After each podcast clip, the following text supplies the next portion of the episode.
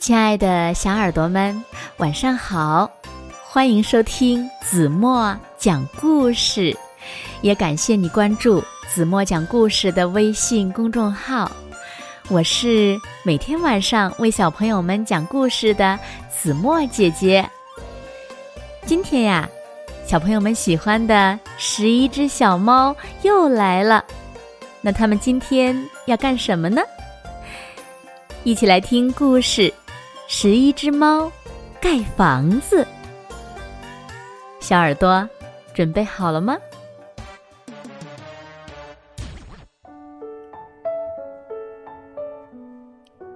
十一只猫出门去旅行，十一只小猫开着车，沿着乡间的道路不停的向前驶去。喵！哇！风景真美，好辽阔的原野。他们穿过连绵不断的原野，看见山丘下有一座旧房子。虎猫队长把车停了下来，是一座没有人住的空房子。嘿，真脏啊！好了，今晚就住在这儿了。十一只猫找来了扫帚和水桶，开始了大扫除。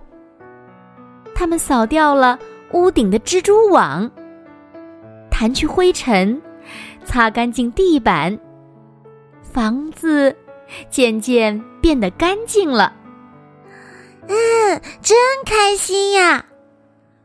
兄弟们，就把这儿当成我们的家吧。喵，好啊，钻成！哇，真是亮亮堂堂啊，是个漂亮的房间。哦，我打听一下，哦，我叔叔的家就在这一带，是不是这里呢？一只猪从窗户探进头来问。喵，不是这儿，不是这儿，这里是十一只猫的家。喵，喵，喵。我是从很远的地方找来的，能让我进去一下吗？喵，不行，这里是十一只猫的家。虎猫队长。拦住了门。嗯，那我叔叔的房子在哪里呢？啊，应该是这里啊。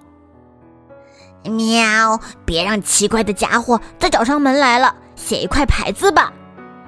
十一只小猫在房子前面立了一块牌子，上面写着“十一只小猫的家”。喵，这样好，这样好，这里是十一只猫的家。快看，那只猪在山坡上，它在干什么呢？啊，它在收集原木呢。它要做什么呢？喵，我明白了，它打算嗯盖房子呢。哎，是吗？这是怎么回事呢？你们说他会盖什么样的房子呢？喵，反正就是猪窝呗。喵，下雨了，活没法干了。下的可真够大的呀。嗯，怎么觉得那只猪挺可怜的呢？十一只猫把那只猪叫进了屋子里。猪兄弟，请进来。哇，你身上都湿了呢！快坐到火炉边，把衣服烤干吧。哦，谢谢你们，真是好心人。猪很高兴，十一只猫的心情也很好。兄弟们，我们十一只猫来帮猪兄弟盖房子吧！好耶，赞成。大家齐心协力，就能盖成漂亮的房子了。真的吗？各位猫兄弟，谢谢，谢谢了。猪高兴坏了。今年会来很大的台风，我正想着要在台风来之前把房子盖好呢。呵呵呵，太好了！虎猫队长给猪兄弟的房子画了设计图，十一只猫动手干活了。他们开着车，一趟又一趟的运来原木和木板。咚咚咚，梆梆梆，咚咚咚，梆梆梆。漂亮的两层房子眼看着就要盖好了。咚咚咚，蹦蹦蹦。二楼上还有阳台呢。再等一会儿，我我我的房子，我的新房子 就盖好了，真的盖好了。可是，十一只猫给新盖的房子又挂上了一块牌子，上面写着“十一只猫的家”。没错，因为猪兄弟的房子盖得太漂亮了，十一只猫又舍不得给他住了。就这样，猪就住进了。十一只猫的家，这样也好。这里本来就是我叔叔的家嘛。原来呀，在这个屋子里，猪看见了他叔叔的相片，就挂在墙上呢。天亮了，风呼呼的刮了起来，乌云不停的飘过。木栅栏被刮断后，又被吹走了。猪说：“台风来了，台风来了！”咔嚓，咔嚓咔嚓。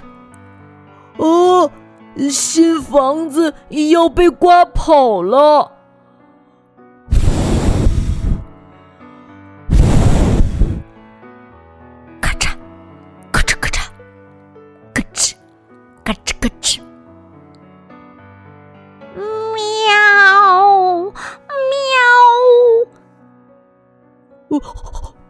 好！猫兄弟的房子被刮跑了。呼啦，呼啦，十一只猫被吹到了半空中，向远处飘啊飘，飘啊飘。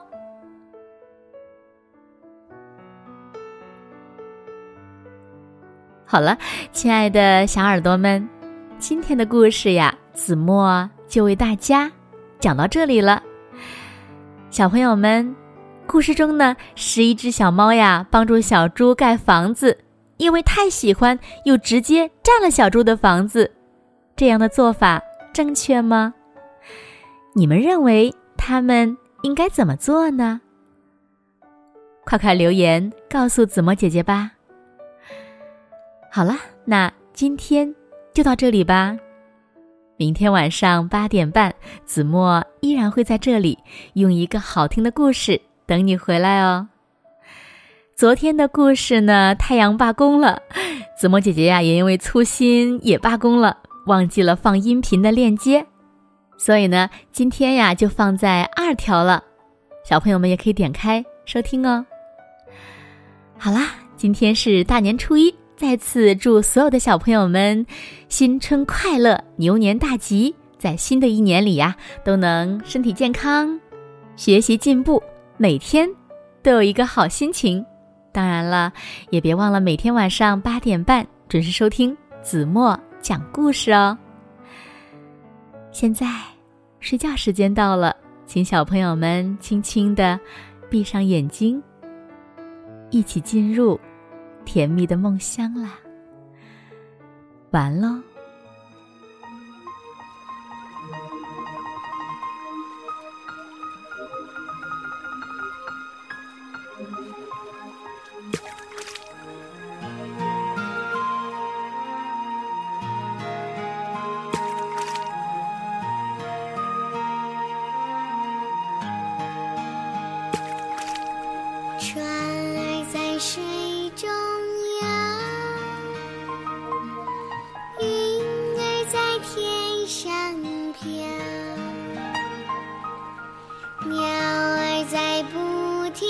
枪